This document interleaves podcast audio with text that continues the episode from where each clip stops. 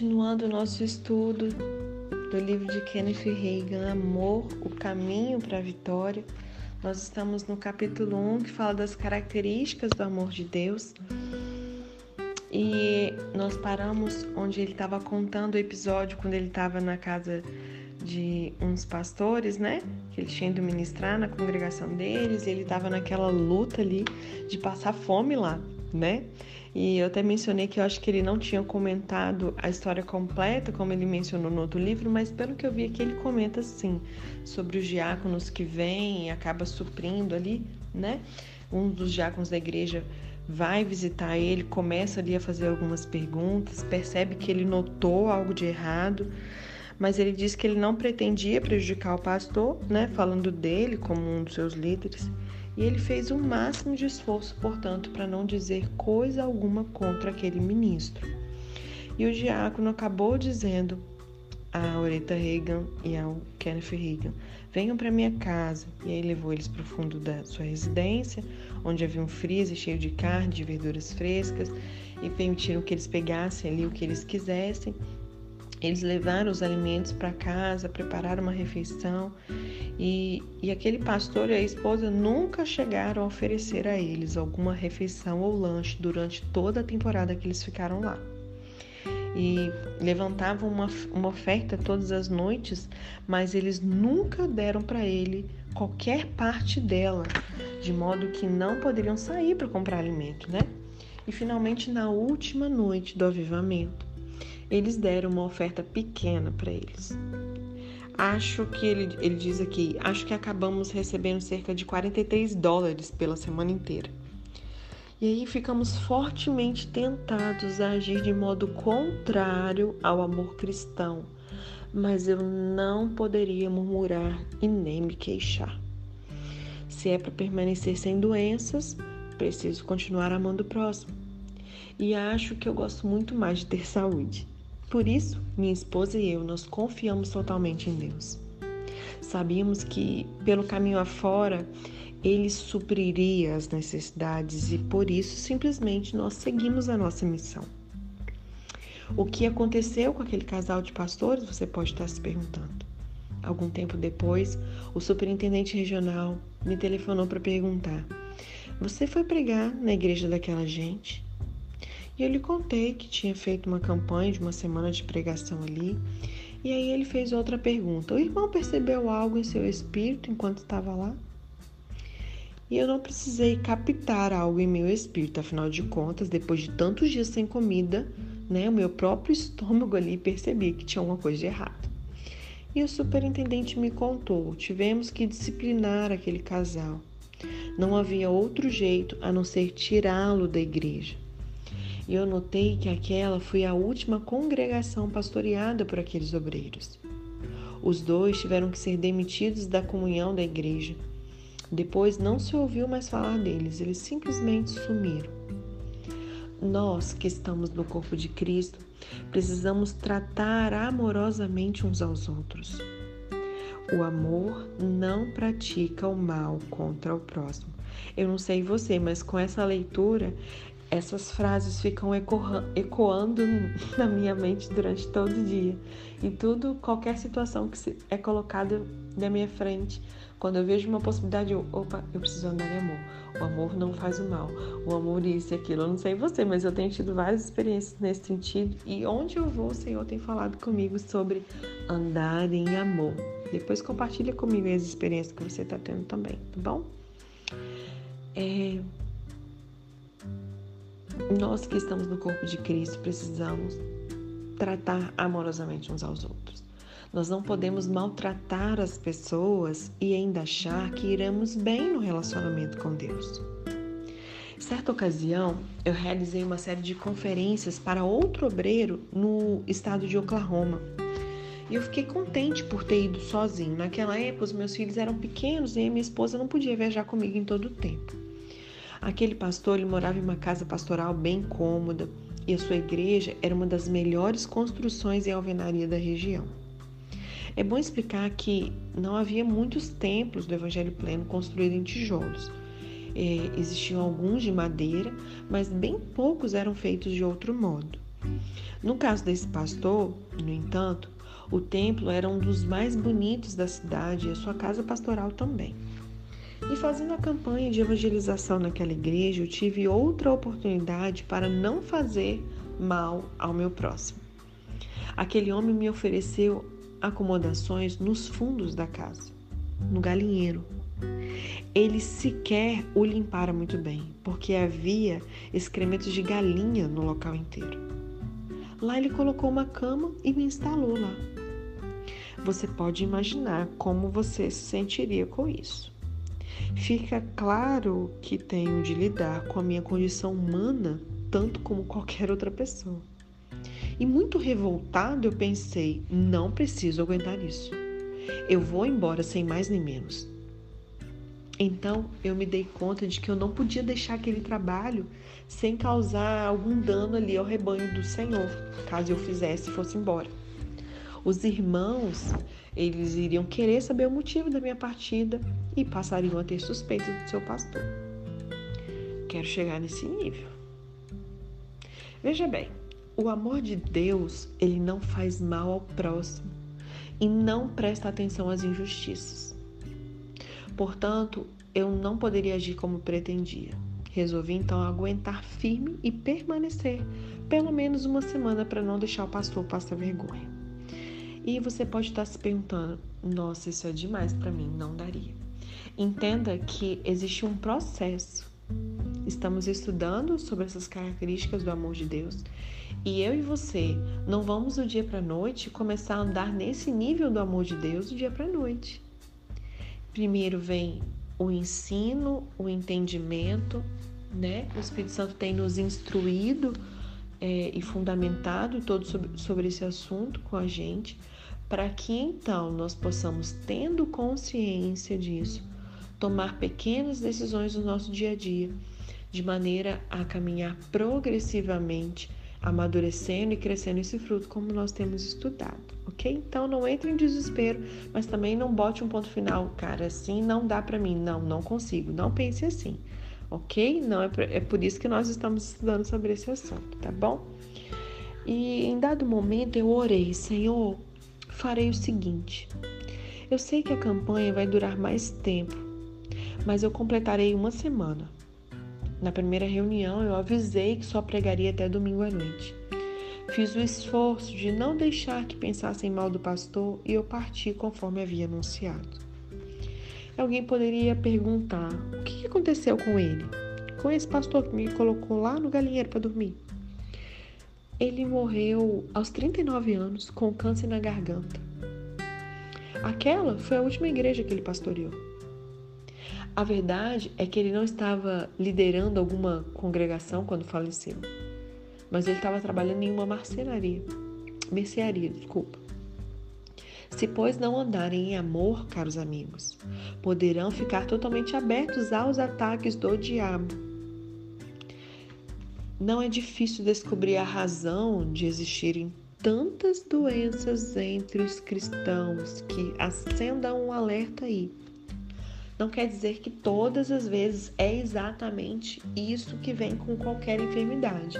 Mas entenda que não andar em amor, como ele mesmo diz aqui, você se coloca totalmente aberto para os ataques do diabo. É assim que funciona, são princípios, né?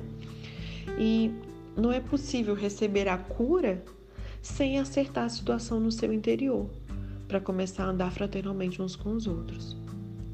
Viver o amor de Deus é a maneira certa de vencer. E essa atitude ela conduz à vitória em todas as áreas da vida. É só nos esforçarmos para pôr em prática o que a Bíblia manda. Não será possível também prosperar no Senhor se não tratarmos bem o próximo ou se estivermos guardando ressentimento no coração.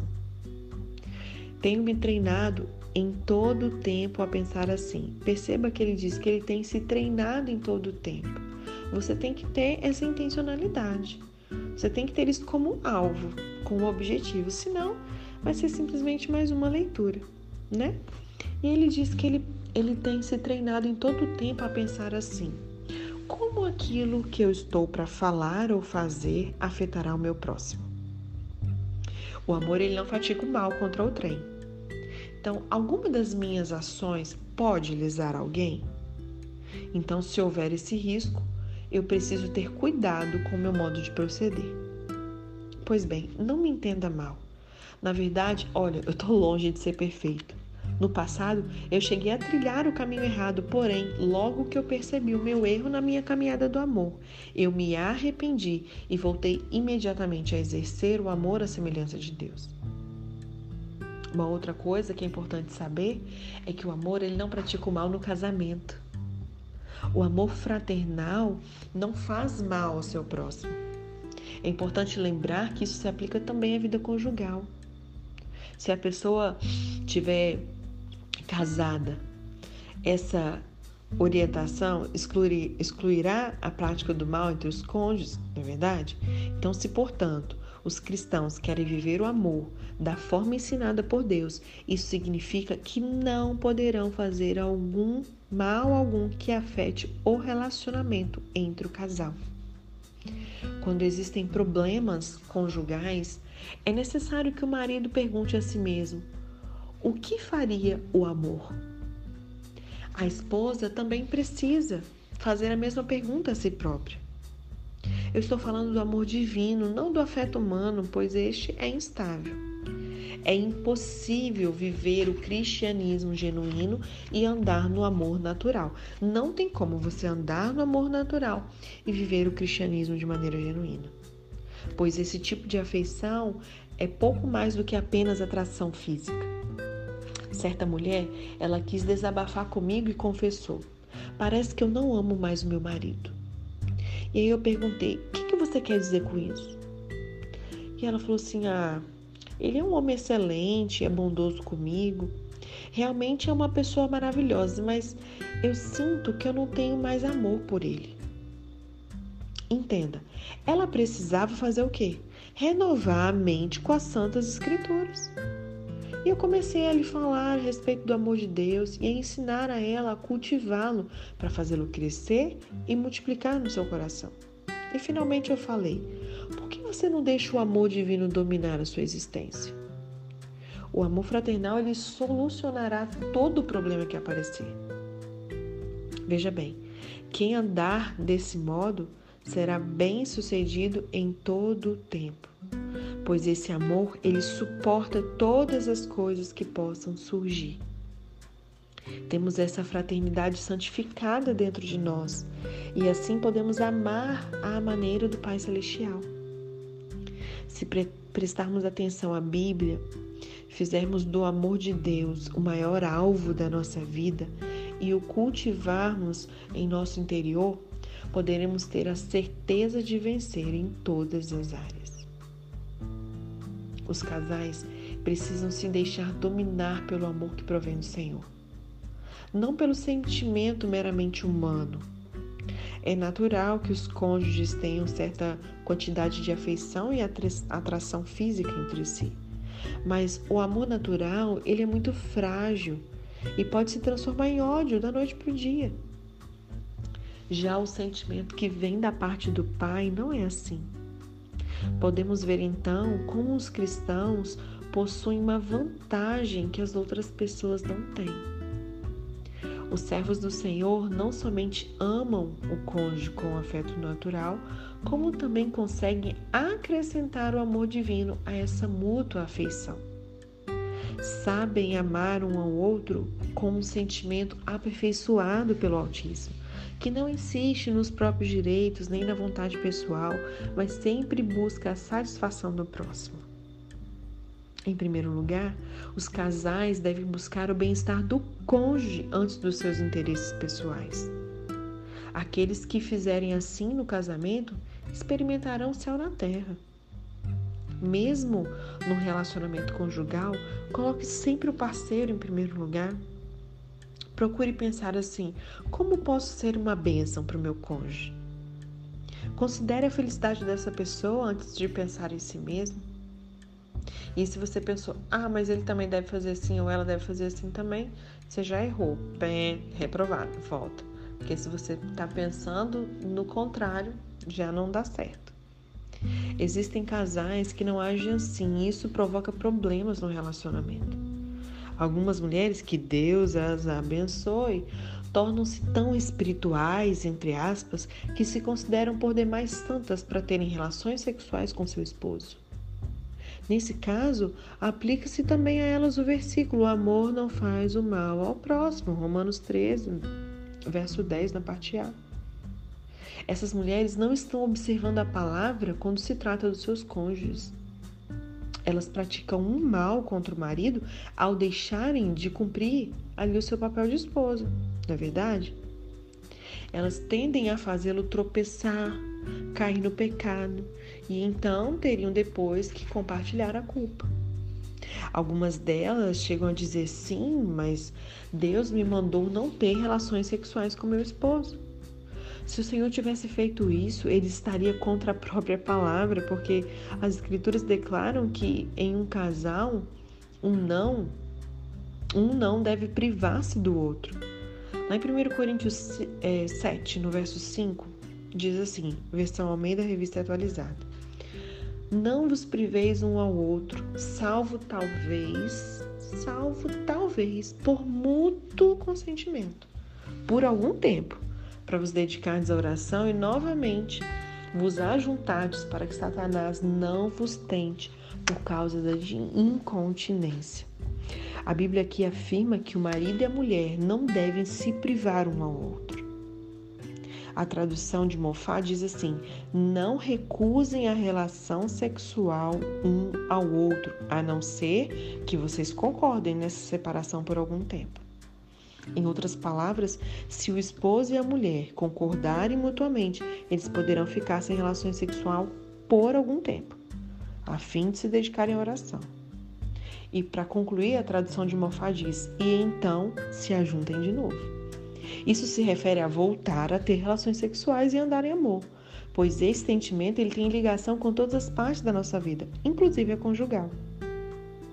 A palavra de Deus, ela ensina aos casados o modo exato como o respectivo cônjuge deve ser tratado.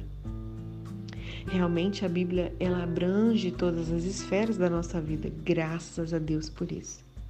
Minha esposa e eu realizávamos uma série de conferências a pedido de certo pastor e todas as vezes que lhe fazíamos uma pergunta, ele respondia: Vou ter que perguntar à minha esposa.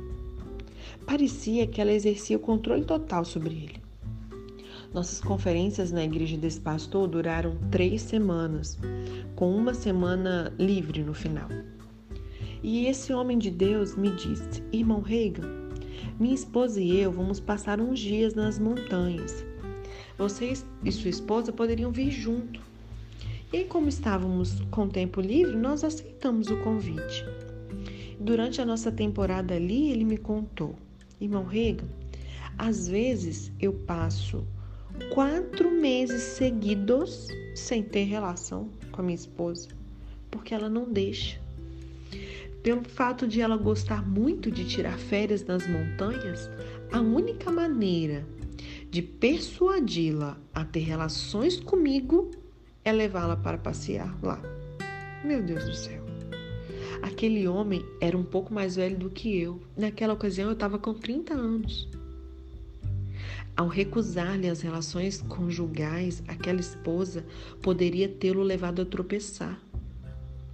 Caso isso acontecesse, algumas pessoas teriam dito: Olha, olhem o que fez aquele pregador pentecostal imundo. Se, porém, ele realmente tivesse tropeçado, a esposa dele ficaria com a maior parte da culpa. O amor, ele não pratica o mal contra o próximo, entretanto, aquela mulher ela praticava a iniquidade contra o marido. Na realidade, ela violou a palavra de Deus. Não seria possível que o Senhor a proibisse de ter relações pessoais, sexuais com o esposo, porque a Escritura declara: não vos priveis um ao outro, conforme a gente acabou de ler em 1 Coríntios 7, verso 5. O amor de Deus ele pode operar em todos os campos da vida, inclusive no relacionamento conjugal. E o marido e a mulher, eles precisam se perguntar sempre: o que faria o amor? Se queremos crescer e amadurecer no amor que vem do Senhor, devemos nos fazer antes de nos relacionarmos com as outras pessoas a seguinte pergunta: Como agiria o amor de Deus nesse caso? É assim que podemos tornar abundante esse sentimento fraterno na nossa vida, porque ele jamais fracassa e, portanto, quando o colocamos em operação, não há risco de fracasso. Procure fazer esta confissão que eu vou falar para você agora, para a gente finalizar o capítulo 1. O amor de Deus foi derramado em meu coração e em meu espírito pelo Consolador. Vou me esforçar para fazer a natureza desse amor me dominar, pois eu tenho esse tesouro em mim. Por isso, não me deixarei dominar pelo meu raciocínio humano natural. Eu me recuso a consentir que a carne me domine. Andarei no espírito quando perseverar no amor. Sou amoroso, não costumo guardar ódio. Praticarei e exercerei o fruto do amor a fim de fazê-lo crescer. Uma das maneiras de praticar a fraternidade que tem origem no Senhor será deixar de levar em conta algum mal feito contra mim. Praticarei também pensar o melhor a respeito de cada pessoa, com o intuito de que meu afeto aumente e que eu possa ser uma bênção para muitos. Eu farei do amor de Deus um grande alvo da minha vida porque então esse sentimento transbordará e o Pai Celestial receberá a devida glória. Amém? Amanhã a gente continua, iniciaremos o capítulo 2, que tem o título O Amor Divino é a evidência do novo nascimento.